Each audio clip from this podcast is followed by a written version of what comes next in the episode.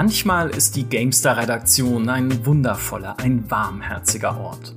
Wer sich einsam fühlt, haucht einfach sowas wie Battlefield, wie Age of Empires, Skyrim oder The Witcher und schon wird man mit einem Lächeln begrüßt, in eine weiche Wolldecke gehüllt, mit einem Heißgetränk beschenkt und darf sich willkommen fühlen als Teil dieser herzlichen Familie.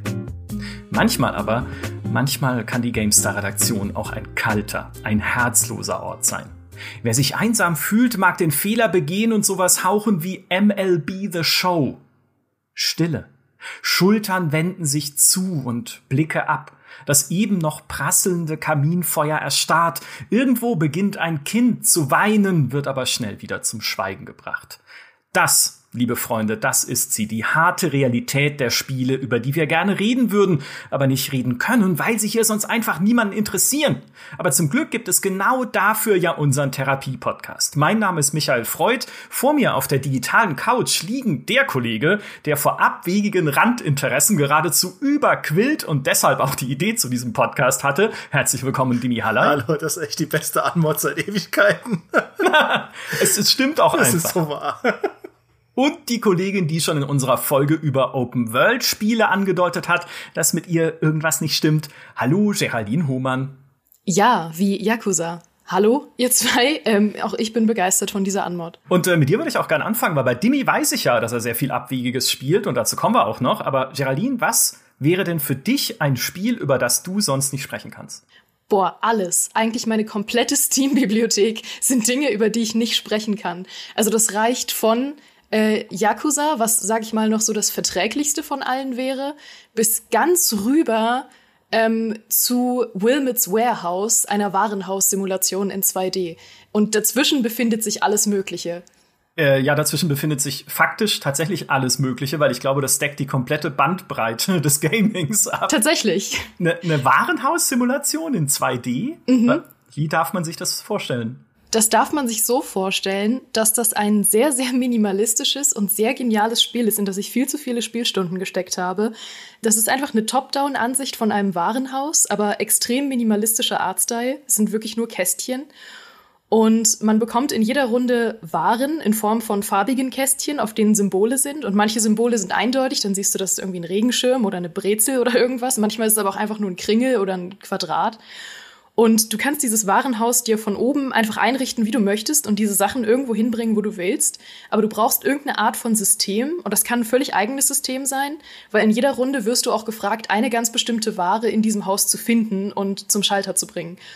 Das heißt, du musst versuchen, dir entweder eine Story irgendwie auszudenken zu den Sachen, die du sortierst, oder du sortierst sie nach Farben oder nach Thema. Das heißt aber auch, du musst immer festlegen, was die Ware, die du bekommst, ist. Also du kannst dir dann zum Beispiel ausdenken, dass dieses gelbe Quadrat eine Scheibe Käse ist. Und dann packst du es halt in dein Regal, wo du Essen reingepackt hast. Es kann aber auch alles mögliche andere sein. Und oh, das ist so unglaublich süchtig machend. Ich, glaub, ich glaube, das würde sogar funktionieren. Also da könnte man sogar einen Artikel zu schreiben, den die Leute interessieren. Und das ist ja so, also auch weil du Yakuza angesprochen hast, weil wir häufiger mal auch in den Kommentaren kommen, so ja, warum berichtet ihr nicht über das? Und ihr müsst doch unbedingt mal hier, wir hatten jetzt erst ein Foren-Posting, äh, wo unser Foren-User Xiang sein Leid geklagt hat, dass wir doch mal über Fighting Games berichten sollen. Wir, wir wollen das ja auch. Also wir wollen auch über Yakuza berichten. Aber es ist halt sehr schwer, diese Themen so zu platzieren, dass viele Menschen sie lesen. Ja, manchmal erreichen wir vielleicht auch nicht die richtige Zielgruppe damit. Äh, aber Yakuza ist so ein Thema, das wir auch wirklich häufig schon probiert haben, weil es ja eigentlich, es ist ja eine Open World, es ist eigentlich so eine coole, eigene, unique Open World. Und ich glaube auch diese äh, Warenhaus-Simulation, das sind halt wirklich unique Spiele, aber manchmal, manchmal, manchmal klappt es dann einfach nicht. Und dann äh, probiert man es ein, zwei, dreimal und dann, dann nicht mehr. Aber äh, lass uns mal kurz bei dieser Warenhausgeschichte bleiben, weil äh, erstens glaube ich, dass da irgendwie so ein geheimer Amazon-Algorithmus dahinter steckt, mit dem die ihre KI optimieren, mit der sie ihr Lager sortieren bestimmt. Also vielleicht, es ist wie bei diesen Capture-Dingern, ne, wo du sagen musst, okay, auf welchem Bild ist jetzt ein Fahrrad zu sehen und ein Zebrastreifen. Das dient ja auch dazu, um eine Autofahr-KI zu trainieren, vielleicht mal in der Zukunft oder in der sogar sehr nahen Zukunft und so trainieren die vielleicht dann ihre Warenhausroboter. Aber wann, also das, ich, ich äh, muss tatsächlich sagen, ich, äh, die Faszination erschließt sich mir nicht sofort. Ähm, wenn wir uns ihr annähern wollen, in welchen Situationen spielst du sowas? Ist das für dich so ein Entspannungsding oder so ein, hey, wenn ich gerade irgendwie Weißt du, ich habe irgendwie gerade 500 Sachen im Kopf. Ich mache das halt mal ein bisschen, weil es halt so strukturiert ist, was du da machst. Nein, ich spiele das, wenn ich Stress brauche. Ich, nee, es ist tatsächlich so ein, ähm, es ist schwer zu erklären. Es ist so eine Sortierfaszination. Ich glaube, jeder oder viele Leute haben zu einem gewissen Grad so eine Sortierfaszination, manche mehr, manche weniger. Und ich glaube, das lebt sich so bei jedem unterschiedlich aus. Also manche Leute, fiktives Beispiel, bauen dann zum Beispiel Lego und andere Leute spielen halt eine Warenhaussimulation, in der sie Waren sortieren können. Ich glaube, das ist einfach so ein, so ein Ordnungssinn, den man dann hat. Und das ist so ein bisschen, ja, es ist ein bisschen Entspannung, es ist ein bisschen Kopf frei kriegen, aber es ist ein bisschen auch einfach Gedanken ablenken zu irgendeiner anderen stressigen Aufgabe. Wenn ich meine Wohnung nicht aufräumen möchte, dann räume ich halt mein virtuelles Warenlager auf. Ja, ja, das kann ich nachvollziehen. Das, äh, da werde ich nachher vielleicht auch noch das eine oder andere Spiel anführen, bei dem äh, bei dem es mir genauso geht. Ja, das das finde ich sehr nachvollziehbar. Also siehst du, es ist gar nicht so eine so ein Randinteresse. Äh, da sind wir schon fast schon äh, so auf einer Wellenlänge. Demi, kannst du drüber gehen noch mit was anderem? Ich äh, kann äh, ja hier MLB jetzt tatsächlich mal ausfalten, weil wie du es halt in der Antwort auch perfekt gesagt hast, das ist wirklich, also wenn man wenn man mal irgendwie auf einer Partyzeit für sich haben will, muss man wirklich sagen, ich interessiere mich für Baseball und man bekommt diese Ruhe. Weil es wirklich was ist, wo niemand was zu sagen kann und wo ich weiß, da werden jetzt auch Leute auf den Skip-Button drücken, äh, auf ihrem Smartphone oder wo immer sie den Podcast hören. Aber MLB The Show, also ich war ja, ich war ja auch so. Ich, mich hat ja Sport nie interessiert, also Zuschauersport nie. Ja, Fußball und so weiter, Basketball, alles null, 0,00. Ähm, ich habe da eine Leidenschaft entdeckt für, für American Football, ja, weil es halt sehr ist wie so ein Strategiespiel, äh, sehr viel um Taktiken und so weiter geht. Baseball ist das eigentlich nicht, aber was Baseball so faszinierend macht, ist wirklich komplett a der Kontext von dem, was da passiert. Und das zweite ist, wie unfassbar schwierig dieser Sport ist. Weil ja, ein komplettes Baseballspiel ist nahezu unerträglich zu schauen. Ich glaube, das längste Baseballspiel ever ging irgendwie sechs Stunden, wo erwachsene Männer in Schlafanzügen auf dem Rasen stehen oder auf dem Feld stehen und versuchen, einen Ball zu hauen und meistens daneben schlagen. Das ist wirklich nicht sonderlich aufregend und ich verstehe diese ganzen Vorurteile. Aber wenn man sich da ein bisschen reinfuchst, entdeckt man, was an Baseball wirklich so faszinierend ist. Ja, wenn man sich bedenkt, wie wie unfassbar niedrig die Chance ist, diesen Ball zu treffen. Ja, das, das halt, also wenn du, wenn du in der Saison eine durchschnittliche Rate hast von, von 40 Prozent, dass, dass vier von zehn Bällen, die du, dass du quasi von, von zehn Bällen vier Stück halt so triffst, dass sie auf dem Rasen landen, so dass du zu einer ersten Base laufen kannst, dann bist du ein, ein Welttalent, ja, 40 Prozent.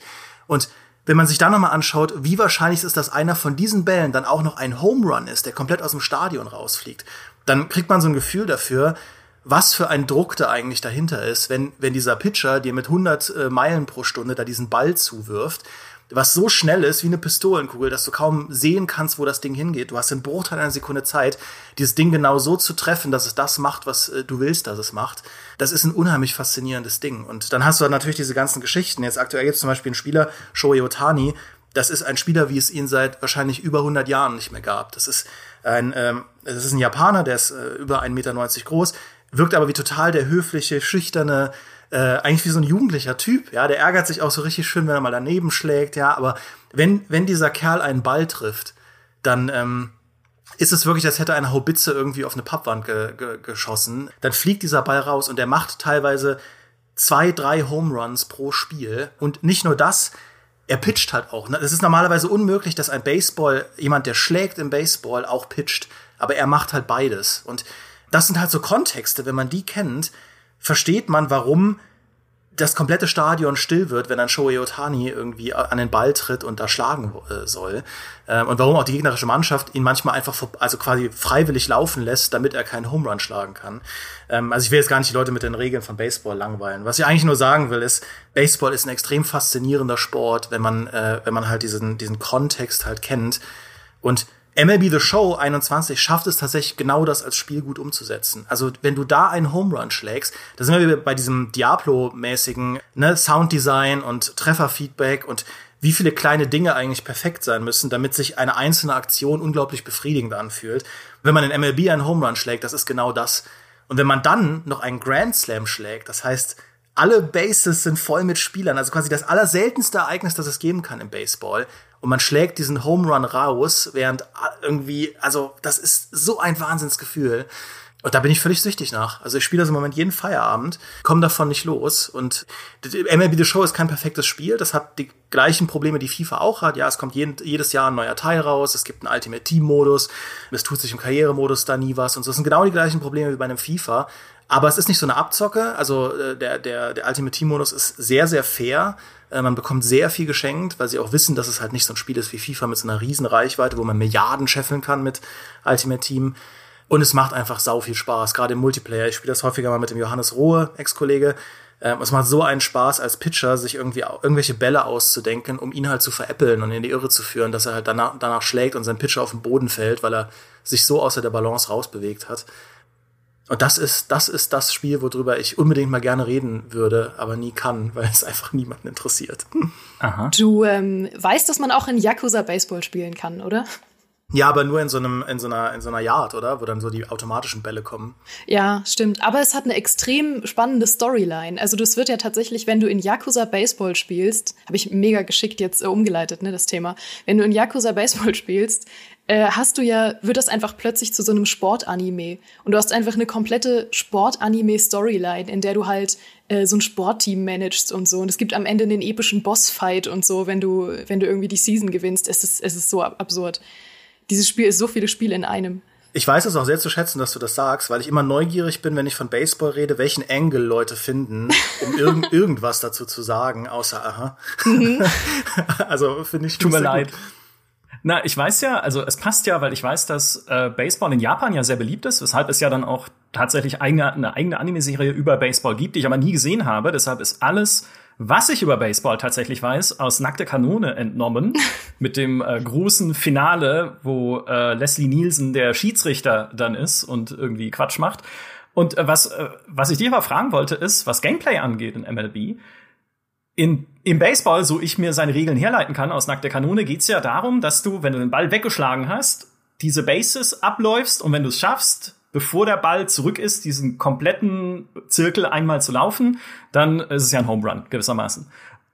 Aber beim Kontakt mit diesen Bases, wenn der Ball zurückgespielt wird, da geht's ja teilweise um Millimeter. Also ist der Ball irgendwie oder ich weiß nicht, muss man dich sogar mit dem Ball berühren, während du den Home Run machst oder so? Keine Ahnung. Aber du musst ja diese Base erreichen, bevor der Ball da ist. Und wie ist denn das umgesetzt? Sind das dann so Minigames, wo du dann rechtzeitig zur Base sliden musst, bevor der Ball zurück ist? Oder wie, wie machen die das? Also ähm, es ist es ist so eine quasi eine Reihung von Minigames. Das eigentliche Schlagen des Balls ist ein Minispiel, wo du als Schläger äh, so, eine, so eine Kachel halt siehst, die ist auch also die Zone, die es auch im echten Baseball halt gibt. Der der Pitcher, der gegnerische Pitcher, der dir den Ball zuwirft, muss den Ball idealerweise in diese Zone reinwerfen und wenn du ihn dann nicht triffst, ist das ein Strike und nach drei äh, Strikes bist du halt raus. So und du, du bewegst im Prinzip den Cursor in dieser Zone rum und musst natürlich dann versuchen zu schauen, okay, dieser Ball, der in Windeseile kommt, wo wird der landen und wie wird der kommen? Und dann musst du genau den Punkt auswählen mit dem Cursor und dann natürlich auch entscheiden, welche Art von Schlag will ich denn machen. Will ich einen Power-Hit machen? Will ich einfach nur einen Contact Swing machen? Also soll das Ding idealerweise so weit fliegen wie geht oder soll es irgendwie kontrolliert in den Rasen landen auf, auf mittlere Distanz. Das sind schon Abwägungen, die man da auch machen muss, weil es auch unterschiedliche Arten von Pitches gibt. Ja, also die, es gibt zig, ein riesiges Arsenal von Pitches, weil die Gegner natürlich tricksen und die Bälle auch so werfen, dass sie halt irgendwie Drall haben oder so, wie beim Tischtennis. Und sobald du den Ball getroffen hast und er irgendwo hinfliegt, dann hat die gegnerische Seite im Prinzip muss dann den, den nächstgelegenen Spieler, der den Ball fangen soll, äh, lenken, aktiv auf dem Feld. Wenn der Ball halt dann auf dem Boden landet, dann ähm, musst du halt hinlaufen, den Ball aufheben. Und dann musst du irgendwie genau bestimmen, mit welcher Härte soll der auf welche Base geworfen werden. Und wenn du das gut machst, hast du halt eben die Chance, dass äh, der Ball schnell genug auf der Base ist, dass der Schläger, der gerade am Laufen ist, dann raus ist. Und wenn du aber selbst der Schläger bist, der laufen muss, das ist relativ easy. Also du, das geht quasi automatisch, weil es da ja auch nicht viel zu taktieren gibt. Klar, wenn dann der, der äh, Fänger dir hinterherläuft und dich taggen will, kannst du das auch manuell machen, aber das kommt sehr selten vor. Das heißt, es ist eigentlich für beide Seiten so eine Aneinanderreihung von einzelnen kleinen Spielbereichen oder Gameplay-Bereichen. Ähm, aber ich muss schon sagen, das Spannendste ist echt mit Abstand das, äh, das Schlagen und das Pitchen, weil das, das ist halt, das ist auch wie beim echten Baseball, ja. Da, da passiert halt die Magie, da muss man, da passiert halt das Taktieren und das Abwägen und wenn das Ding dann irgendwann mal raus ist, die meisten Bälle werden halt gefangen. Das ist im echten Baseball ja auch so. Es passiert ja dann meistens nix während eines Spiels. Wenn man sich mal diese Highlight Reels anschaut, ich gucke eigentlich immer nur die Highlight Reels der Baseballspiele, weil das ist also wirklich diese zehn Minuten, du kannst halt sehr gut alles zusammenfassen, was in diesen drei oder zwei Stunden passiert ist auf zehn Minuten, was halt relevant ist, weil meistens sind halt die Bälle Fouls oder gehen daneben oder sonst irgendwas. Klingt faszinierend. Äh, also phasenweise immer mal wieder. So wie, äh, ein bisschen so, es klingt wie Mario Party in der Sportart eingepackt, so ein bisschen, das Spiel. Also zumindest teilweise. Und gab es nicht auch, es gab doch für die Wii auch so ein, so ein Baseball-Minigame, glaube ich. Kann mich zumindest erinnern, dass ich diesen Wii-Schläger oder diese Wii, Wii-Mode-Fernbedienung in einem Minigame so schlagen musste. Es war, glaube ich, auch so, ein, so eine Mini-Baseball-Simulation. Klar, Wii Sports war das. Das war ja das erste, womit das äh, damals promoted wurde. Dieses Ganze mit der, mit der Motion Controller und so. Wii Sports, ja. Ja, ne? Ja, dann habe ich noch einen Kontakt zu Baseball, außer nackte Kanone. Siehst du, es, es, es finden sich die Verknüpfungen langsam dazwischen. Das ist ja das, was wir uns erarbeiten hier in der Therapie. Nur, und das muss ich auch sagen, zu Yakuza habe ich überhaupt keine Verbindung. Ja, schade. Yakuza hat mich noch nie in irgendeiner Form berührt, außer als wir vor kurzem die 100 besten Open-World-Spiele aller Zeiten gewählt haben im Redaktionskreis. Und dabei, glaube ich, Yakuza, welches war es? Yakuza 6? Nein, Yakuza Zero? Wie heißt es, äh, das, das, was wir dann in der Liste hatten? Äh, like a Dragon, über das haben wir geredet. Like ja. a Dragon. Genau, dass das irgendwie so ein bisschen zum Running Gag geworden ist für, ein Spiel, was da eigentlich gar nicht reingehört, was zumindest der eine Teil der Leute sagt, die es nicht kennt, und der andere Teil der Leute, äh, die es äh, kennen, haben dann gesagt, seid ihr eigentlich doof? Ja, natürlich gehört das da rein, weil Yakuza eine ganz besondere Art der Open World hat. Aber was ist es denn tatsächlich, Geraldine, was das für dich so besonders macht oder was auch die ganze Serie für dich so besonders macht? Boah, pass auf, jetzt kommen zehn Minuten Präsentation. Nee, also das Witzige ist ja erstmal, dass ähm, eigentlich die Verwunderung ja auch daher kam, dass es ausgerechnet Like a Dragon war, was in diese Liste gekommen ist, weil das ja das Spin-off ist mit einem neuen Charakter und mit einem rundenbasierten Kampfsystem. Und auch eine verwirrende Benennung, weil im japanischen Original heißt Yakuza einfach äh, auf Japanisch Like a Dragon. Und jetzt haben sie sich entschieden, das Spin-off Yakuza Like a Dragon zu nennen. Also sehr verwirrend. Jedenfalls ist eigentlich die Faszination von Yakuza ist so aufgesplittet in so viele Dinge. Ich glaube, ähm, dass die meisten, die es nicht gespielt haben, eine, eine falsche oder sehr schwammige Vorstellung davon haben, wie Yakuza eigentlich funktioniert. Also viele haben zum Beispiel die Vorstellung, dass es so ein japanisches GTA ist, aber das ist es eigentlich überhaupt nicht, weil es sich zum Beispiel auch grundsätzlich immer auf eine viel kleinere Open World fokussiert und weil du zum Beispiel auch weniger diesen Sandbox-Effekt ähm, hast. Es geht sehr, sehr stark darum, dass alles auch irgendwie in die Story gehört. Und das mag absurd klingen, wenn man sich mal Ausschnitte aus Yakuza angeguckt hat, weil es ist völlig insane. Es ist völlig krank, was da passiert teilweise in den Minispielen und in der Story. Es nimmt sich ja eigentlich überhaupt nicht ernst. Aber wenn man die Story spielt, ergibt eigentlich wirklich alles, was man darin macht, Sinn. Heißt zum Beispiel auch, du kannst nicht einfach rumrennen und ähm, irgendwie Zivilisten verprügeln, weil der Hauptcharakter das einfach nicht machen würde. Das heißt, du kannst eigentlich nur Dinge machen, die irgendwie ähm, zu ihm als Charakter passen. Und wenn du dann diese Ausschnitte siehst, wo er irgendwie Karaoke singt oder ähm, irgendwie in einem Hostclub arbeitet oder irgendwelche anderen absurden Sachen macht oder irgendwelche wilden Kostüme trägt oder halt ein Baseballteam managt, dann kann man sich vorstellen, wie vielschichtig und cool dieser Charakter ist, weil wirklich all diese Dinge, die er tut, zu ihm als Charakter passen irgendwie, weil er halt zwar Yakuza-Mitglied ist und ein extrem hohes Tier, aber auch ein kompletter Idiot. Und das ist so schön. Und deswegen ist dieser Charakter auch so unheimlich beliebt geworden über die Jahre. Aber natürlich gehört auch die, die Open World dazu, die einfach wahnsinnig liebevoll gestaltet ist. Also die wurde ja auch, die ganze Idee von Yakuza ist ja unter anderem dadurch entstanden, dass der, ja, der Erfinder, Toshihiro Nagoshi, ähm, eigentlich die, das Nachtleben von Japan irgendwie in dem Spiel darstellen wollte. Und das siehst du halt, wie unglaublich liebevoll das an jeder Stelle gemacht ist. Ähm, ob da irgendwie, weiß ich nicht, total realistische Müllsäcke äh, in der Ecke stehen. Auch kleine Anspielungen an unseren Open World Podcast. Müll in Open World ist das Wichtigste. Ähm, und die Lichter und die Stimmung und die Leute, die da rumlaufen, die, die Läden, in die du reingehen kannst, ähm, um dir halt, weiß ich nicht, Snacks zu kaufen, was dann dein Heal ist. Und alles ist irgendwie so in diese Welt integriert. Ähm, das ist ja auch das, was ich über Like a Dragon erzählt hatte, dass du dass die Open World wirklich einen Sinn hat. Also wenn du zum Beispiel dein, deine Klasse wechseln möchtest, dann ist das ja dein Beruf in Yakuza und dann musst du halt in die Berufsschule gehen in der Open World und sagen, ich würde gern meinen Beruf wechseln und sowas. Also die Art, wie das alles miteinander verknüpft ist, ist halt für mich ein großer, großer Teil der Faszination. Ja, und das, ähm, ich, ich habe es ja auch ein bisschen gespielt. Ich finde, ich finde halt gerade in Abgrenzung zu anderen City Open Worlds wie einem GTA oder auch ähm, zum Beispiel habe ich mir beim alten Mafia immer gewünscht, dass man in mehr Läden rein kann, damit man irgendwie auch, damit es halt mehr ist als einfach nur anonyme Fassaden. Und äh, was du halt sagst, Geraldine, das stimmt einfach. Ich finde diese kleine Open World schafft es, dass dir jeder Laden und jeder Ort einfach was bedeutet, weil diese Welt so dicht ist, weil es so viel gibt, mit dem du interagieren kannst, weil du Stunden nur in der Arcade-Halle verbringen kannst. Ähm, diese ganzen Aktivitäten, also auch, dass sich das Spiel auch so ein bisschen traut, einfach mal überflüssige Sachen einzubauen. Ja, man, weil man natürlich hätte man den einen Lebensmittelladen rausstreichen können, das hätte niemand vermisst. Aber, aber dass sie es halt drin haben, dass man da einfach so ein bisschen auch Zeit vertreiben kann in dieser Welt. Ich glaube, es gibt, es gibt nicht so viele Open Worlds, bei denen man am Ende die Open World so lieb gewonnen hat und so sehr das Gefühl hat, dass die auch ein Teil von einem selbst geworden ist, wie, wie die Yakuza-Serie. Exakt. Und, und dazu nämlich zwei Dinge. Wie du meinst, dass einem jeder Ort in dieser Open World was bedeutet, passt ja auch wieder zur Story, weil du ja das Gefühl haben sollst, dass dieser, ähm, dieses Stadtviertel oder diese Stadt dir gehört. Du bist ja eine mächtige Person in dieser Stadt und du hast richtig das Gefühl, so ich kenne hier wirklich jeden Ladenbesitzer, ich kenne hier jeden Laden, diese Stadt gehört mir und irgendwann läufst du wirklich mit so einer gewissen Arroganz durch diese Stadt und denkst dir so, pff, das ist mein Laden hier. Und das ist irgendwie das Gefühl, was du ja kriegen sollst als, als Yakuza-Mitglied. Und zum anderen mit dem, was, ähm, was du meintest mit den überflüssigen Sachen, ist ja das, was ich enorm liebe an diesen Spielen. Was ich ja auch liebe an, an Shenmue, was ja so ein bisschen, also Yakuza ist ja ein bisschen der geistige Nachfolger von den Shenmue-Spielen. Und die haben das ja noch extremer teilweise mit sehr, sehr nutzlosen Aktionen. Aber auch die haben ja total mein Herz. Also, dass du einfach mal ein bisschen so man sagt ja Slice of Life äh, in Animes zum Beispiel auch, dass du so ein bisschen einfach ein Leben führst äh, in einem Spiel auch mal und einfach auch mal eine Stunde überhaupt nicht vorankommst und Dinge tust, die dir im Spiel eigentlich wenig bringen oder auch mal Orte besuchst, die auch ähm, irgendwie hätten weggestrichen werden können. Aber sowas, sowas mag ich. Jetzt ist natürlich für mich als euer Psychologe die Gretchenfrage bei dem Ganzen, wie rutscht man denn da rein?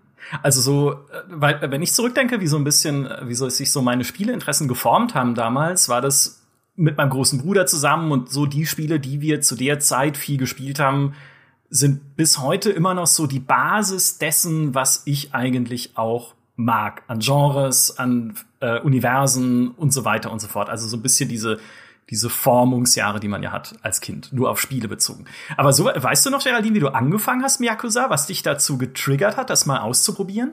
Boah, das ist gerade so eine spannende Frage, weil mir gerade wirklich was klar geworden ist. Pass auf, äh, die Antwort ist erstmal langweilig, weil ich habe äh, mit Shenmue angefangen. Ich glaube, Shenmue 2 habe ich damals irgendwann gespielt und fand das einfach cool, habe dann Shenmue 1 nochmal gespielt ähm, und dann habe ich rausgefunden, dass Yakuza so ein bisschen so ähnlich ist und habe damit angefangen und fand das cool.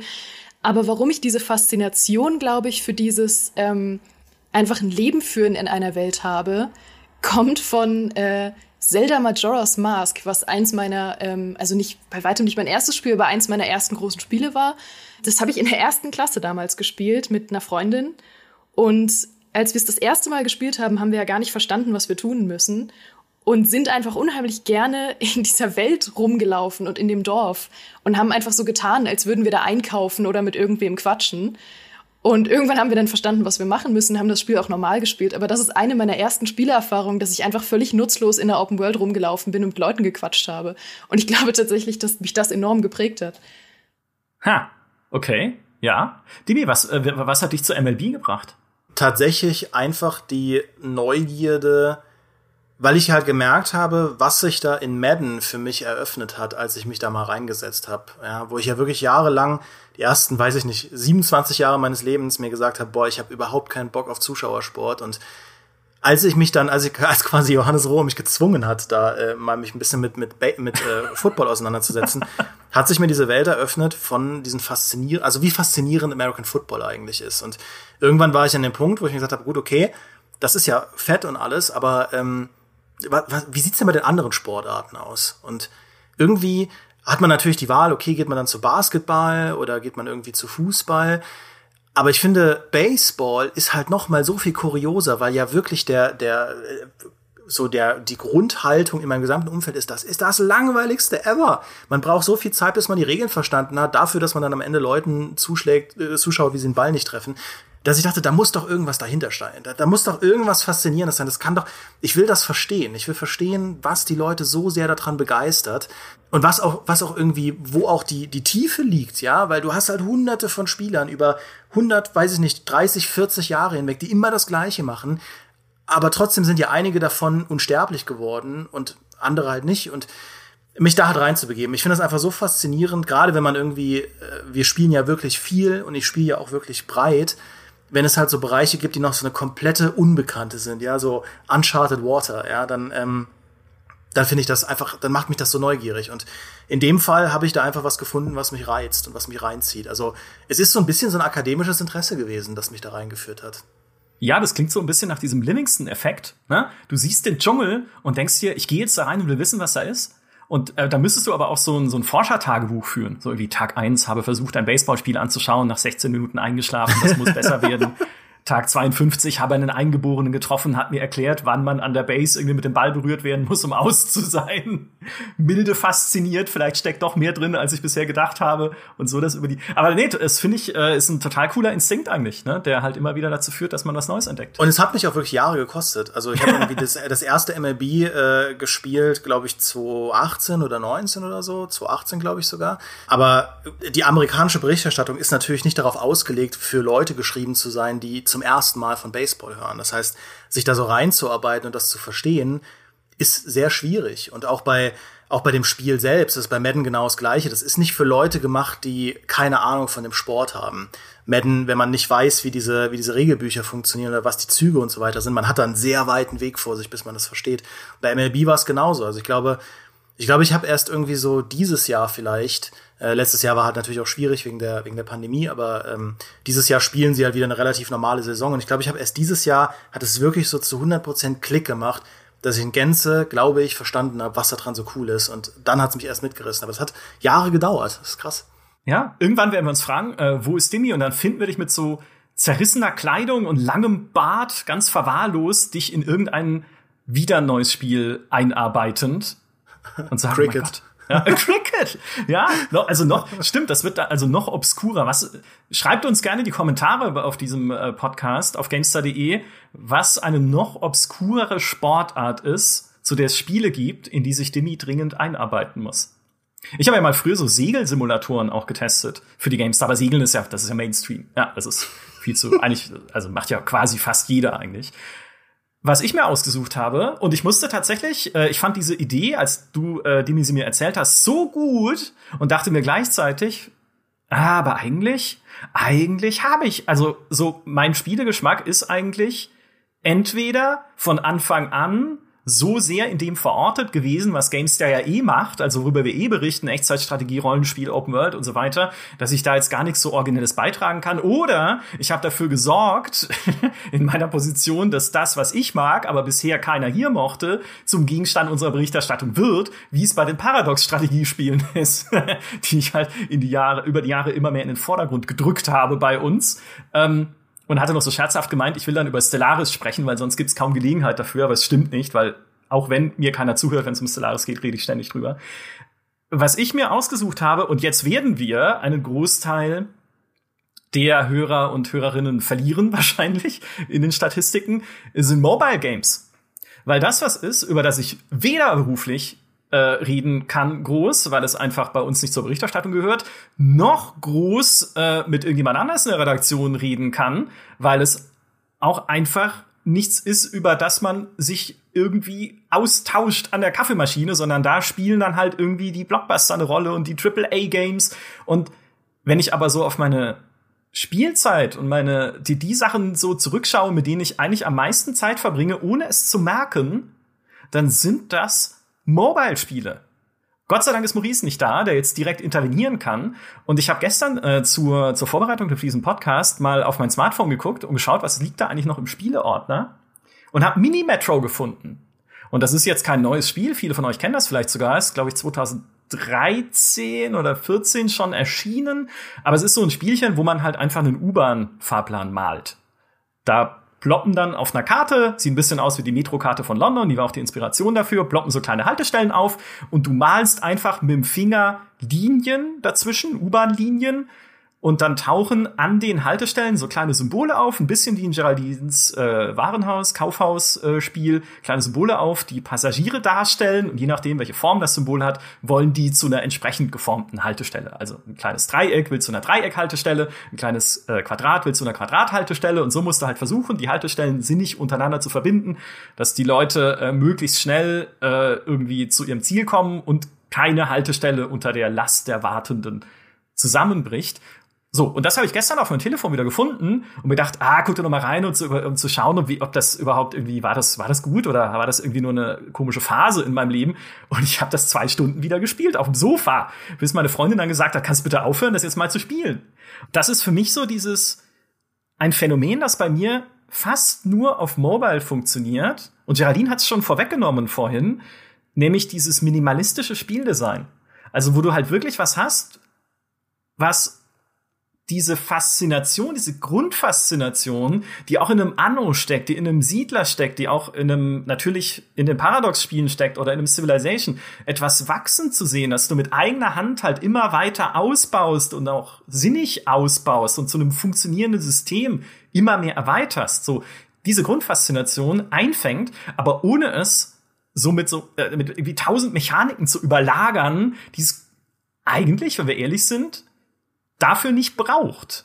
Also, ne, ich habe ja kein irgendwie, ich kann ja nicht jeden Passagier anklicken und schauen, was er beruflich macht und zum Frühstück isst in Mini-Metro. Und ich kann auch nicht irgendwie Einfluss beim Stadtrat sammeln oder sowas. Notiere ich alles nebenher für Features für mein U-Bahn-Spiel, wenn es dann rauskommt. Maxi-Metro nenne ich's. Ähm, äh, es braucht es nicht. Es braucht es nicht, um mich zu fesseln. Und das gilt für so viele Mobile-Spiele.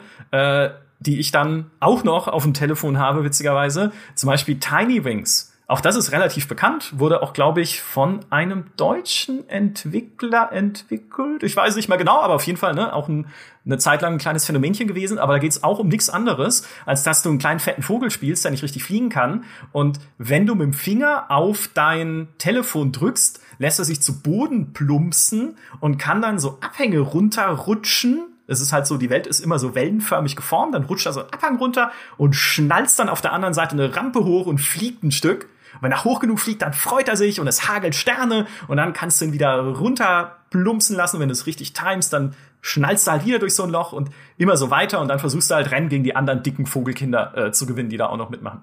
Und ich liebe das, weil es so meditativ ist. Ich sitze halt und das ist das Besondere, glaube ich, was meine, mein Verhältnis zu Mobile Games angeht, weil normale Leute, stimmt eigentlich nicht, weil heute ist es ja ein viel größeres Phänomen, aber ich würde doch denken, Mobile Games spielst du halt hauptsächlich unterwegs, weil daheim stehen halt die Xbox, die Playstation, der PC, die von mir aus noch die Switch und tausend andere Geräte, die Spiele viel größer und komplexer darstellen können. Aber ich spiele sowas hier auf dem Sofa. Einfach. Manchmal spiele ich sogar einfach zwischendurch, wenn ich an einem Text sitze und nicht irgendwie weiter weiß oder halt irgendwie mir denke, boah, ich komme irgendwie nicht ganz klar mit meiner Argumentation hier, irgendwie, ich muss kurz meinen Kopf freikriegen.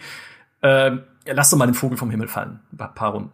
Und auch da, es, es ist so, es ist so befreiend, darüber endlich mal reden zu können, ohne dass äh, direkt irgendjemand diese diese äh, typischen Mobile-Vorurteile bringt, dass ja ganz viele dieser Spiele, also nicht von denen, die ich genannt habe, sondern die es einfach für Handys gibt, diese Free-to-Play-typischen Zähigkeitsmechanismen irgendwann entfalten, die dich automatisch in so einen Echtgeldshop reinschieben sollen, gibt's auch.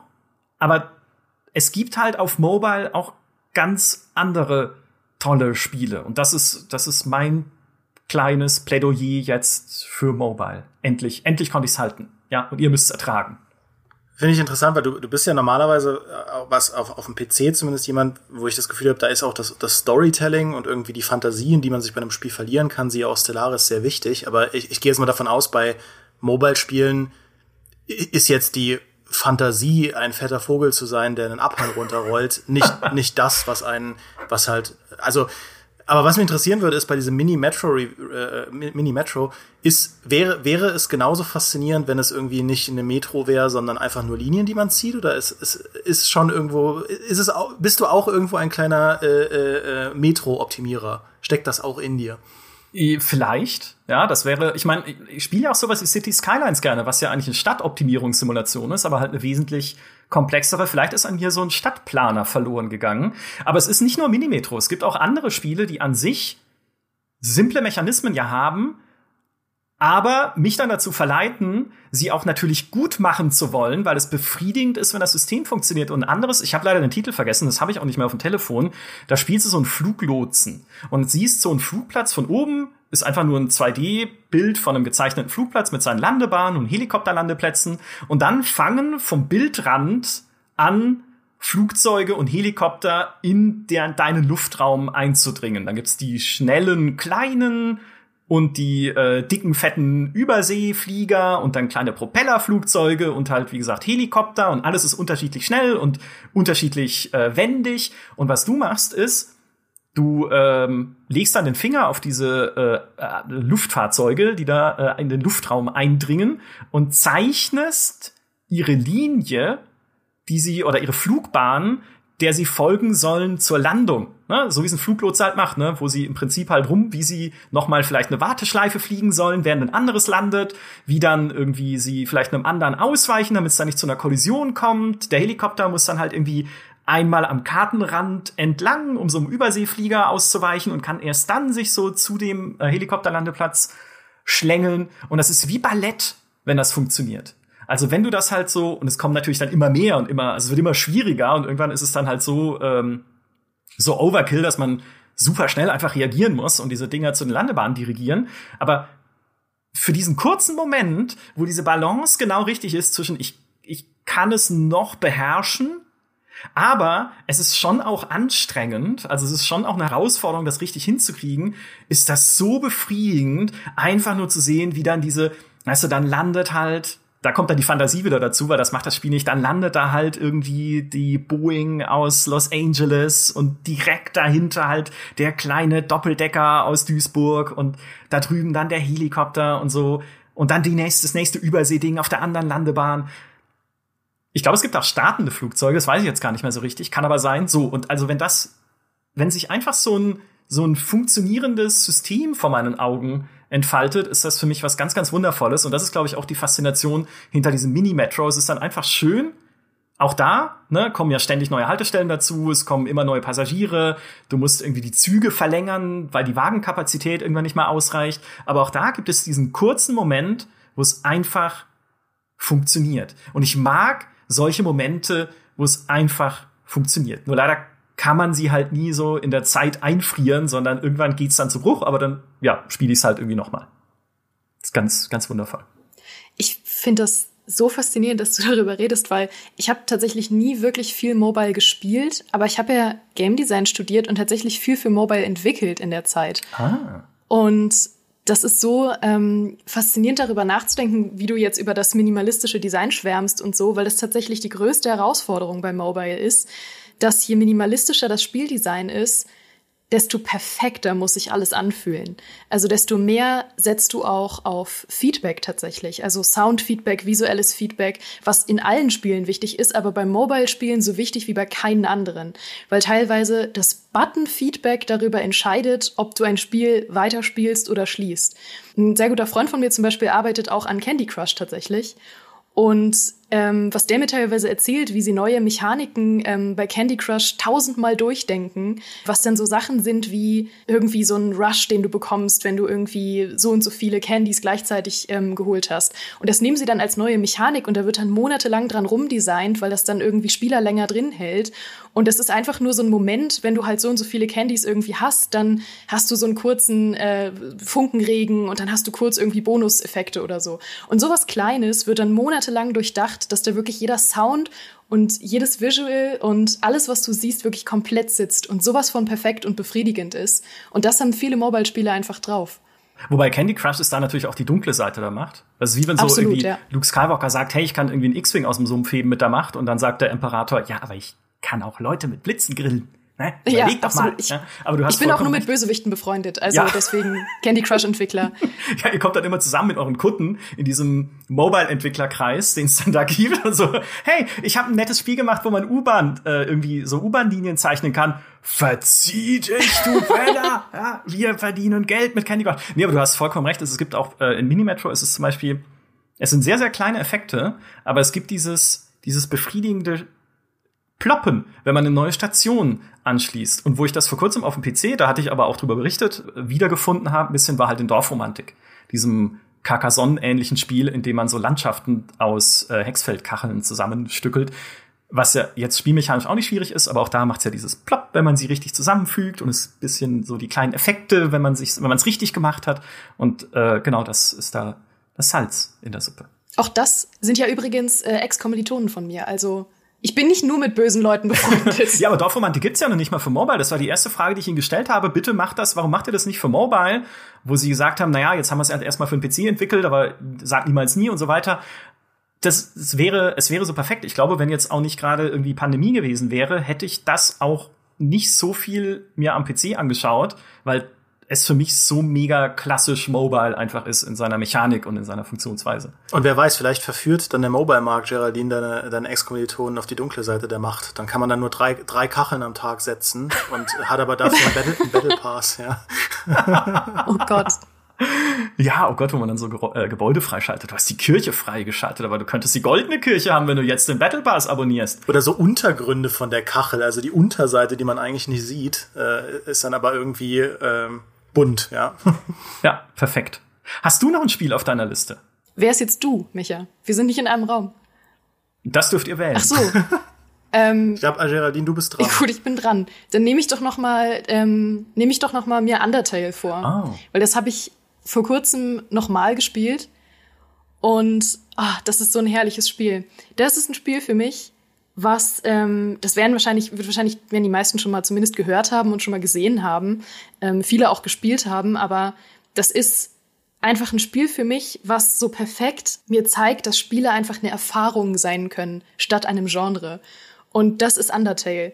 Also, es ist im Groben und Ganzen eine Art Rollenspiel, aber es ist völlig egal, welches Genre das ist, weil es wirklich viel, viel mehr um die Erfahrungen geht, die du in diesem Spiel machst, um die Leute, die du triffst um die Kleinigkeiten, ähm, die du erlebst, um die kleinen Dinge, die du findest.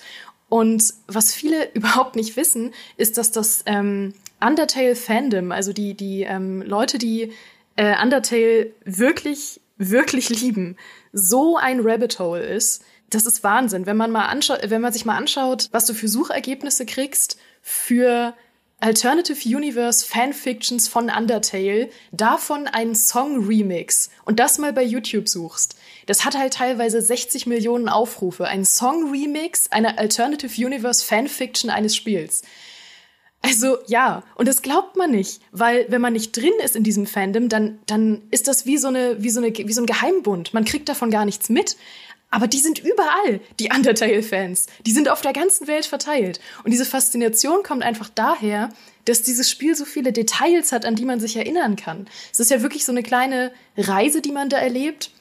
Und wenn man dann zum Beispiel jemanden trifft, der ähm, irgendwie ganz großer Fan von Spaghetti ist oder so und einen Teller Spaghetti vor sich hat, du kannst davon ausgehen, dass dieser Spaghetti-Teller irgendwie Gegenstand von tausenden Memes ist und Fanfictions und Remixes und Fanart und dass dieser Teller Spaghetti so auseinandergenommen wurde von mehreren Millionen Leuten, das ist absurd. Das ist ja, gibt's dann auch so einen Undertale-Händedruck, dass man sich da gegenseitig erkennt? das, das darf ich hier leider nicht sagen. Das habe ich mich auch gefragt. Ob es so ein Erkennungszeichen gibt, ja, wenn man so mit einer, mit einer, mit einer Zeit, Zeitung am Flughafen sitzt und dann so sich zunickt, wie bei Fight Club. ja, das gibt's. Ähm, der Hinweis darauf ist in Undertale versteckt, aber ich darf ihn hier nicht verraten. Sonst müsstest du uns töten. ja, genau. Ich kenne äh, das Einzige, was ich von Undertale äh, gut kenne, ist äh, diese, also ich meine, ich sag's wie es ist, Arschlochblume, Flowey, der ja so ein, eine, eine niedliche was soll das sein, Sonnenblume ist, der immer so Howdy sagt und dich nett begrüßt und Mensch, meine Güte, Kumpel. Aber im Prinzip ist das halt ein äh, lebensverachtendes Monstrum, was da dahinter steckt, das dich nicht nur zwingt oder dazu bringen will, dir selbst zu schaden, sondern auch allem anderen. Wundervoll. Ich glaube auch nicht, dass ich jemals einen anderen Spielcharakter so gehasst habe wie Flowey. Ist wirklich so. Flowey ist meine Nummer eins der gehasstesten Spielcharaktere. Das wäre auch mal ein interessanter Podcast. Die verhasstesten äh, Charaktere. Behalten wir das mal im Hinterkopf. Ich notiere es nebenher. Aber super spannend. Ich hätte nie gedacht, dass Undertale also ich wusste natürlich, dass Undertale was Besonderes ist und auch, aber nicht, dass es so so ein riesiges Kult-Following hat. Ja, das ist wirklich absurd, weil man das wirklich nicht so mitkriegt, wenn man nicht drin ist. Ich war auch völlig erschlagen, als ich das erste Mal gespielt habe und plötzlich so hinabgestiegen bin in diese Untiefen des Followings von Undertale.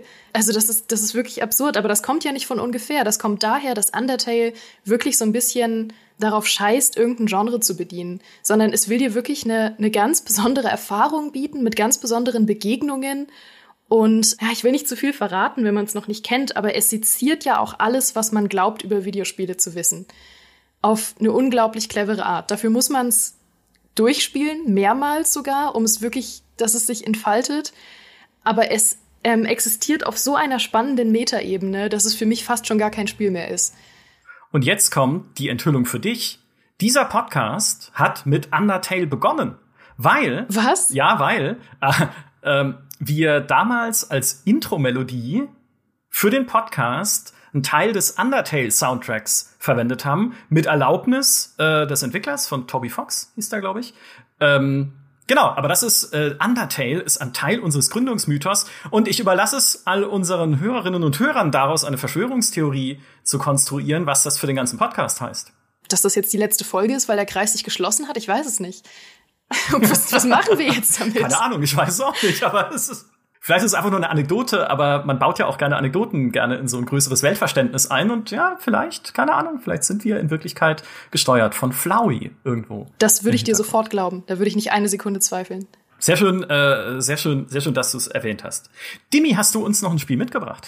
Ja, ich äh, habe auch schon ab und zu drüber geredet, aber ich, ich will noch mal drüber reden, weil ich mittlerweile weiter bin auf meiner Reise durch die äh, Trails-Serie. Äh, ähm, und ich kann jetzt, ich kann jetzt, also Trails in the Sky, ähm, beziehungsweise äh, äh die, die Trails-Serie ist ja eine Serie aus, äh, ähm, ich glaube, es sind jetzt zehn Rollenspielen. Und äh, ich kann besser auf den Punkt bringen, was ich daran so faszinierend finde, nämlich eigentlich wie viele Videospiele fallen euch ein, wo eine Geschichte über zehn Spiele erzählt wird und immer besser wird? Also sowohl bei dem, also quasi beides getrennt voneinander, ja. Das, das ist mir irgendwie, ich habe da gar nicht drüber nachgedacht, aber dann dachte ich so, verdammt, das gibt es echt selten, ja. Metal Gear Solid ist eine Geschichte, die über viele Gesch äh, Spiele erzählt wird, aber ne, die wird dann nicht besser. Ähm, aber Trails in the Sky, ich bin. Assassin's Creed, das ist Stimmt, so. Assassin's Creed ist einer, aber da kann man ja auch wiederum debattieren, ob das eine Geschichte ist, die da erzählt wird. Aber ja, ne? Aber. Yakuza tatsächlich. Ja, genau, aber, aber bei Yakuza ist das ja auch was, was so faszinierend ist, ne? Weil mit, auch mit Yakuza Zero, dem Prequel, du, du verfolgst ja die Hauptfigur wirklich da über sechs Teile. Ähm, wie sie von einem, von einem totalen Greenhorn, ja, einem Gangster-Greenhorn zu äh, einem äh, ja, krassen, krassen Typen wird. Und äh, bei Trails ist es ein bisschen anders, weil das ja äh, Trails, die, das sind quasi mehrere Einzeltrilogien. Ja, du hast die Trails in the Sky Spiele eins bis drei, dann gibt es so eine Duologie, die Crossbuild Spiele, die spiele ich gerade. Äh, die gibt es auch eigentlich nur auf Japanisch. Ähm, ja, haben Jonas und ich, also Jonas Gössling vom Videoteam, haben uns die japanische Version gekauft. dann gibt es einen Translation Patch, dann kann man sie auf Englisch spielen. Und dann gibt es nochmal Trails of Cold Steel, das sind nochmal vier Teile. Und dann gibt es jetzt nochmal zwei weitere Teile. Also es, es sind eigentlich in sich abgeschlossene ähm, ähm, äh, Trilogien oder Duologien die auch eine, eine Geschichte erzählen mit Figuren und so weiter, die in sich stimmig ist und Sinn ergibt. Aber wenn man dann das große Ganze verfolgt, ähm, es ist auch eine Geschichte, die über diese zehn Spiele und über diesen ganzen Kontinent äh, hinweg erzählt wird. Und die wird immer besser und immer krasser und immer komplexer. Und es fängt halt wirklich an als so eine absolute Basic, junges Mädchen und äh, ihr Bruder wollen halt große Helden werden und ziehen aus, um äh, den verschwundenen Vater zu retten. Also super basic. Und was daraus wird, ist also man, man auch da ist ähnlich über Undertale, man darf es eigentlich nicht spoilern, aber äh, es ist auf jeden Fall sehr beeindruckend, was daraus wird und auch welche Thematiken diese Serie streift. Ähm, auch Thematiken, die, also, die so teils so drastisch sind. Also ich habe noch kein Spiel gesehen, das sich bestimmte Dinge traut, die sich die Trails-Serie traut. Aber auch das Writing, die Charaktere, also dieses Gesamtkunstwerk, ja, ist eigentlich ein abgedroschener Begriff, aber dieses Gesamtkunstwerk, das sich mir mit jedem neuen Teil erschließt, das ist so faszinierend. Sowas habe ich wirklich noch nie erlebt. Also noch nie. In allen Spielen, die ich gespielt habe. Und ich habe es auch noch nie hinbekommen, so viele JRPGs hintereinander zu spielen, weil ich ziehe die ja alle durch. Also der erste hat 60 Stunden, der zweite hat 60 Stunden, der dritte hat 30 Stunden und jetzt der vierte, da bin ich auch schon wieder 50 Stunden drin und bin noch nicht durch. Aber ich bin danach nicht müde oder so. Ich will direkt weitermachen. Ich will wissen, wie es weitergeht äh, und unbedingt erfahren, was, was die nächsten Sachen sind, die da auf einen warten. Und äh, wir reden ja häufig drüber, ne, so Storytelling und so äh, ist in gerade in so Mainstream-Spielen manchmal schwierig und langweilig und so, aber dieses Spiel ist wirklich auf der an der Storytelling-Front. Wow, also die Grafik ist natürlich nicht sexy, ist ähnlich wie mit Undertale, da sollte man jetzt nicht hingehen, um äh, irgendwie äh, aufregende äh, Open-World-Designs zu finden, aber äh, also wenn man das ausklammert, ist das, was man bekommt, der absolute Wahnsinn. Der Kollege Jonas hat auch ein Video gemacht auf seinem privaten Kanal, auf dem äh, Gamesground, wo er, wo er spoilerfrei äh, da, darauf eingeht und tatsächlich einfach nur eine Nebengeschichte von der Nebenfigur einer Nebenfigur rausgreift und ausfaltet, auseinanderfaltet, was da eigentlich drinsteckt. Weil selbst die Nebenfiguren von Nebenfiguren sind halt, da steckt halt so viel drin. Es gibt zum Beispiel auch einen total random NPC, nur, nur als äh, kleines Beispiel, den verfolgt man durch alle Teile, den, den verpasst du, wenn du nicht zufällig mit allen random NPCs redest. Aber das ist so ein Kerl, der, der sucht halt das Glück in der Welt und der hat seinen besten Kumpel dabei. Und die Story ist im Prinzip, dass er sich in jedem, in jedem Teil in irgendwen verliebt und dann versucht, da was zu starten. Und es scheitert immer, was eigentlich so klassisch äh, Anime-Tropes sind. Aber er lernt immer was daraus über das Leben. Und diese, diese Dinge, die er dann über das Leben lernt, da denke ich mir danach dann so, wow, das, das ist schon ziemlich deeper Stuff für einen random Schürzenjäger, der noch nicht mal ein eigenes Charaktergesicht hat. Äh, und so, so ist dieses Spiel halt die ganze Zeit. Und ähm, ich kann dafür nicht genug Werbung machen. Also äh, das ist, die sind bei den Sales, weil mittlerweile sehr viele Leute sich dafür interessieren äh, oder es zumindest so ein Kult-Following hat, sind sie in den Sales leider nicht so krass reduziert, aber eigentlich in jedem größeren Steam-Sale kriegt man sie zumindest um 50 Prozent rabattiert. Äh, kann ich nur empfehlen. Ist wirklich klasse. Klasse, klasse, klasse. Wie, wie oft brauchst du beim Spielen ein Wiki? wenn das so, also weißt du, ne, es ist ja oft so, wenn das so äh, ver, verknüpfte und verwobene, äh, verworrene Geschichten sind, wie, wie oft musst du nachgucken, was das jetzt eigentlich wieder war? Äh, 100 Prozent der Zeit. Ähm, das ist tatsächlich die eine Sache, die mich nervt, aber das nervt mich bei JRPGs oft, aber da ist es auch schlimm. Man kann es ohne Guide eigentlich nicht spielen, sofern man nicht die Bereitschaft mitbringt, jeden Teil dreimal zu spielen. Und ja, äh, also irgendwo ist auch Schluss, ne? Aber äh, man, man verpasst leider sehr viel. Ich sage nicht, dass man es nicht so spielen kann, aber man holt definitiv mehr raus, wenn man es mit einem Guide parallel spielt. Aber das ist so mit der Zeit entwickelt man da auch so eine Routine, weil dann hat man mal irgendwie so ein Dungeon vor sich, da ist, da passiert dann nicht viel, außer dass man sich halt durchkämpfen muss und da kann man dann auch einfach mal drei Stunden nur so spielen, aber sobald es dann auch wieder um so Quests geht und Quests, die man verpassen kann, weil die Quests laufen da ab, ja, also wenn, wenn du Quests annimmst und sie nicht bis zu einem gewissen Zeitpunkt in der Story erledigt hast, dann verfallen die. Und das Spiel erzählt dir nicht genau, wann das ist. Und das ist halt doof. Ähm, und also man braucht schon einen Guide, um nichts zu verpassen. Man braucht ihn nicht, um es zu schaffen, aber um nichts zu verpassen. Okay. Weil ich, ich hatte mir das ganz kurz so ein bisschen äh, Beautiful Mind-mäßig vorgestellt, wie du halt vor so einer Wand sitzt mit lauter Bildern äh, von den Charakteren und so rote Fäden spannst zwischen den Einzelnen, um so einen Überblick zu behalten. Wenn das, also, ja, das klingt schon sehr cool.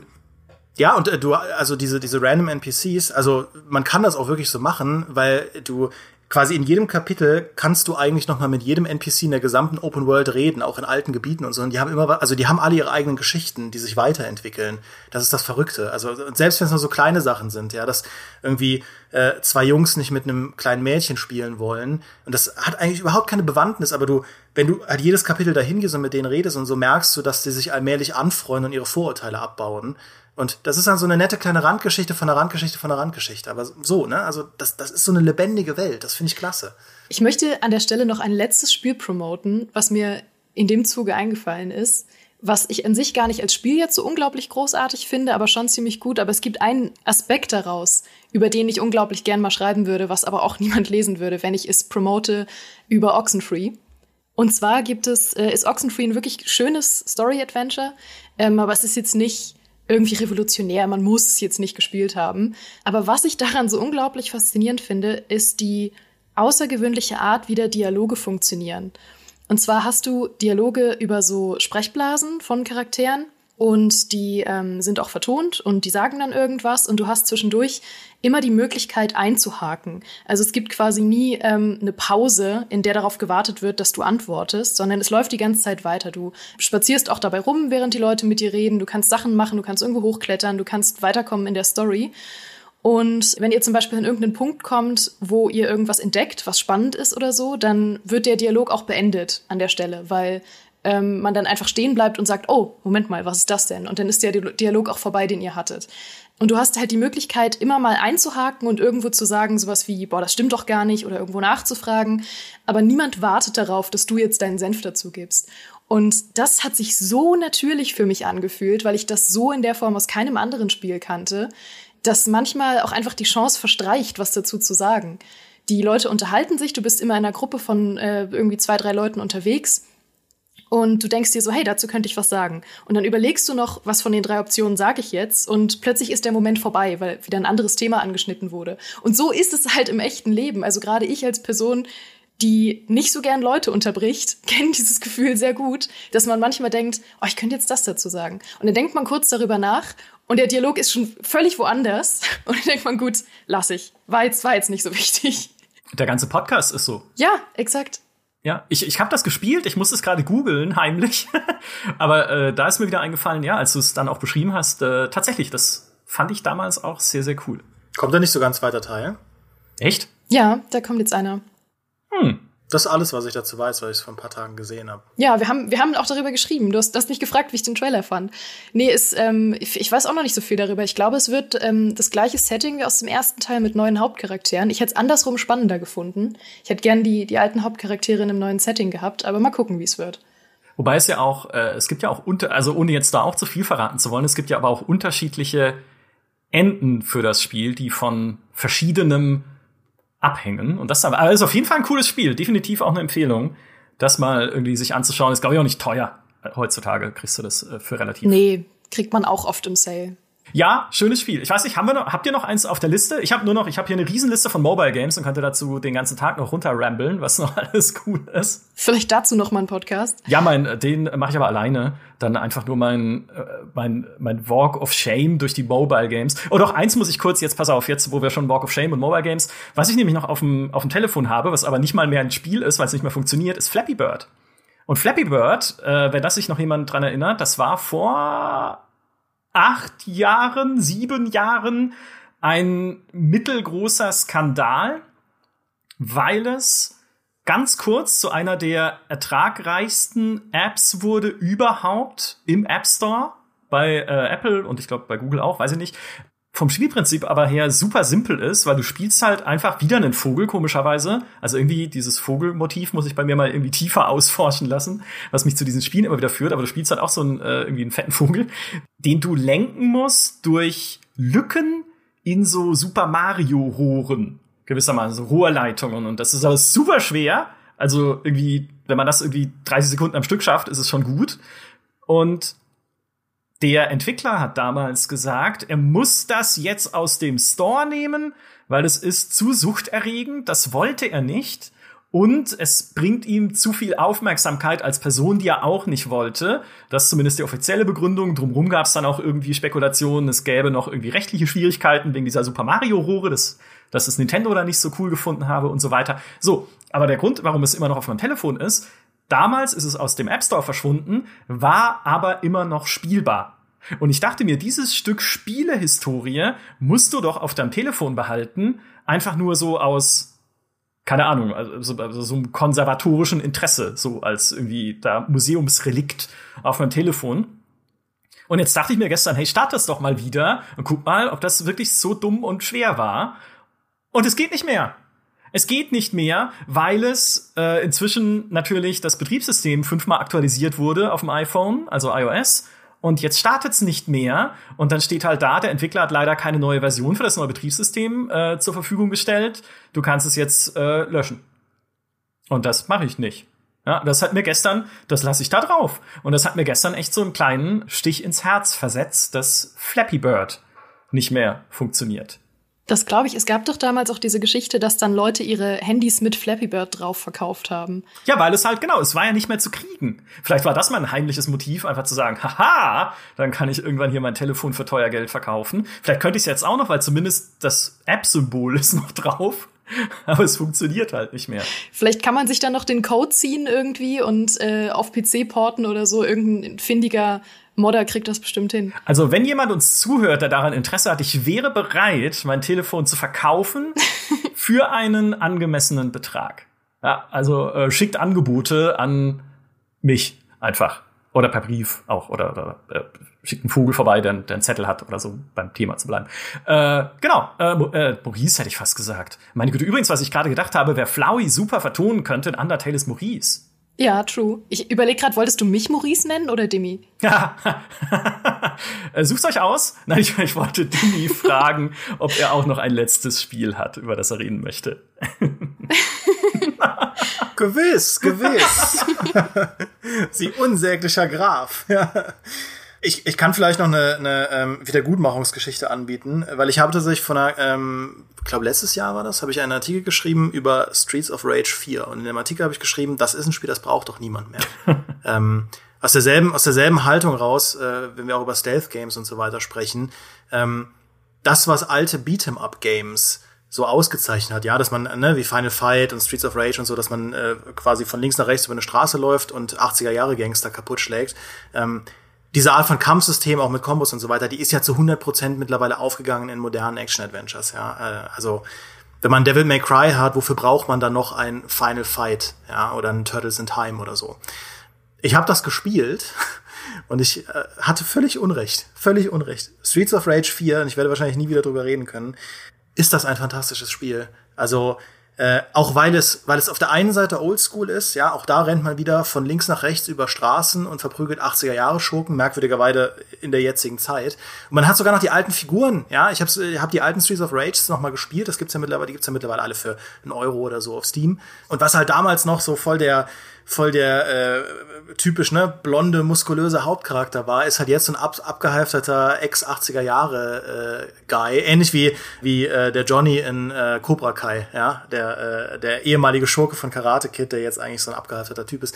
Und so ist es halt bei Streets of Rage 4 auch. Diese Helden von damals sind halt jetzt wieder dabei, aber sind alle so ein bisschen ja, also zumindest einer ist zumindest nicht mehr so ganz äh, oben auf.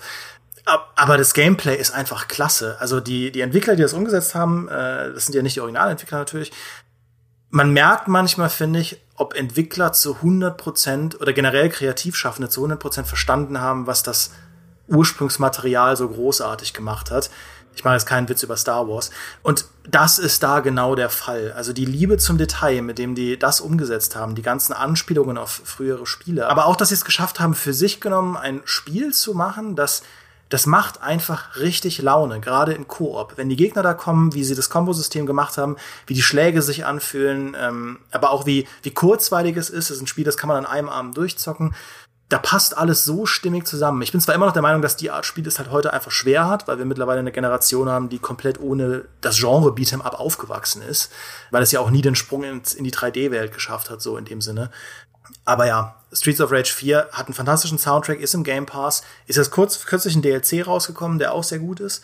Das Spiel lohnt sich, meine Güte. Da hatte ich so eine launige, musste ich dran denken, Micha, als du von Minimetro angefangen hast, weil das auch, äh, eigentlich ist ein ganz anderes Spiel, aber es ist auch so ein Spiel, das einfach so richtig schöne Beschäftigungstherapie ist. Weniger, weil man irgendwas äh, Smartes macht, sondern das genaue Gegenteil. Man macht irgendwas richtig Dummes, aber das macht Spaß. Und das macht man dann einen Abend lang und dann ist man so richtig befriedigt. Haben wir nicht auch mal auf einer äh, was, nee, äh, Gamescom oder E3 Streets of Rage 2 gespielt an irgendeinem, an irgendeinem alten Game Gear Ding, was da rumstand? Ja, ich glaube, stimmt. Oder? Jetzt, wo du es, ne? Also irgendwie so ganz dunkel im Hintergrund habe ich das hab mich dran erinnert. Das es hat auch wieder diesen, diesen Koop, dass man sich gegenseitig verletzen kann. Also das, äh, das, das haben sie wieder eingebaut. Ich weiß nicht, wie du da auf jetzt kommst. Ich möchte an der Stelle einfach nur mit dem Fun Fact noch mal kurz angeben, dass ich nahezu unschlagbar in, ähm, in eigentlich allen Fighting Games bin. Also vor allem, vor allem Street Fighter. Also das, das sage ich jetzt einfach mal so gewagt, weil ich weiß, es wird mich nie jemand rausfordern, der es wirklich kann. Aber alle Leute, die es mittelmäßig können, stampfe ich in den Boden. Easy. Die äh, letzte Person, die das behauptet hat bei GameStar, war Michael Obermeier auf einer Party, die wir gemacht haben in Köln für äh, GameStar-Abonnenten, glaube ich, genau. Und dann kam eine junge Frau und sagte, Challenge accepted, Obermeier. Also wir haben da so ein Turnier dann gemacht mit ihm natürlich, Challenge accepted. Ich mach dich fertig. Und er dann so, klar, ne, die, also sie kannte das Spiel nicht mal so richtig. Äh, ich glaube, es war Street Fighter. Ja, irgendwie, also so ein, äh, so ein Fighting-Ding. Und ähm, sie hat ihn platt gemacht. Mit Button-Mashing. Weil ab, einem, ab einer bestimmten, äh, es gibt ja immer dieses, äh, diesen Effekt, dass du ab einer bestimmten Professionalität nicht mehr reagieren kannst auf jemanden, der nicht auf demselben Level oder auf dem ähnlichen Level spielt wie du, weil du eine ganz andere taktische Denke entwickelt hast, was der Gegner als nächstes macht. Was auch immer mein Geheimrezept war für FIFA und Pro Evo Wettbewerbe, weil die Leute, die es richtig gut können, sind gar nicht in der Lage zu verstehen, warum ich aus 40 Metern einfach aus Scheiß aufs Tor schieße und der Ball vielleicht sogar manchmal reingeht. Und ich so dann Spiele gewinne. Ah, spannend. Müssen wir wieder so ein Turnier organisieren. Das stimmt, das stimmt. Ich hatte, das ist wirklich ein echter Effekt. Ich hatte das auch mal, dass ich einen, ganzen Abend Soul Calibur gespielt habe und äh, natürlich das Maul richtig vollgenommen habe und gesagt habe, ich bin der beste Soul Calibur Spieler aller Zeiten und eine Freundin von mir hat es noch nie gespielt, hat dann Yoda genommen, der ein spielbarer Charakter war in dem Spiel und mich den ganzen Abend fertig gemacht, nur mit Button-Mashing. Weil die, und also das war einer der, der traumatischsten Abende meines Lebens, ja, ähm, weil dieser kleine grüne Knilch einfach nicht zu treffen war und ich habe alles probiert, meine besten Charaktere, mit denen ich seit fünf Jahren Soul Calibur gespielt habe, nicht ein Match gewonnen. Ähm, also das stimmt, weil es einfach so unpredictable ist. Ja, es ist wirklich so ein bisschen, als würde ein Karatekämpfer gegen jemanden mit einer Schrotflinte antreten. So, der Karatekämpfer hat mehr Skill, aber was soll er machen, wenn mit einer Schrotflinte auf ihn geschossen wird? So, da ist er halt nicht drauf vorbereitet. Ja, ja. So habe ich damals Marco Giesel in FIFA besiegt mit einer Schrotflinte. Nee, Ja. also Cool. Und seitdem spiele ich es auch nicht mehr gegen ihn, weil es ist ja entschieden, jetzt wer der bessere FIFA. Weil er auch Spieler. verstorben ist, leider. Ja, aber Seitennebeneffekte. Ich glaube, in ihm ist etwas gestorben in diesem Moment. Das ist, das, das können wir definitiv so festhalten. Ja, sehr, sehr cool. Das war ein, ein äh, ich habe viel gelernt in diesem Podcast. Das war, äh, wie sagt man, lehrreich. Jetzt, da ist das Wort wieder. Und hochinteressant. Und ich glaube fast, wir müssen daraus eine Serie machen, weil ich, ich glaube, es gibt noch so viel mehr, über das nicht nur wir reden können, auch das natürlich sehr gerne wieder, sondern auch die ganz vielen anderen einsamen Seelen, die durch die GameStar-Redaktion wabern und nicht wissen, wo sie ihre Leidenschaften abladen sollen. Fabiano hat sich schon, äh, hat sich schon freiwillig gemeldet. Da scheint auch noch irgendwas zu brodeln, was nicht raus darf sonst. Also bleibt gespannt. Vielen Dank euch beiden. Ein großer Spaß. Schön, dass ihr dabei wart. Vielen Dank an alle, die uns heute zugehört haben und macht's gut. Bis zum nächsten Podcast. Tschüss. Tschüss. Ciao.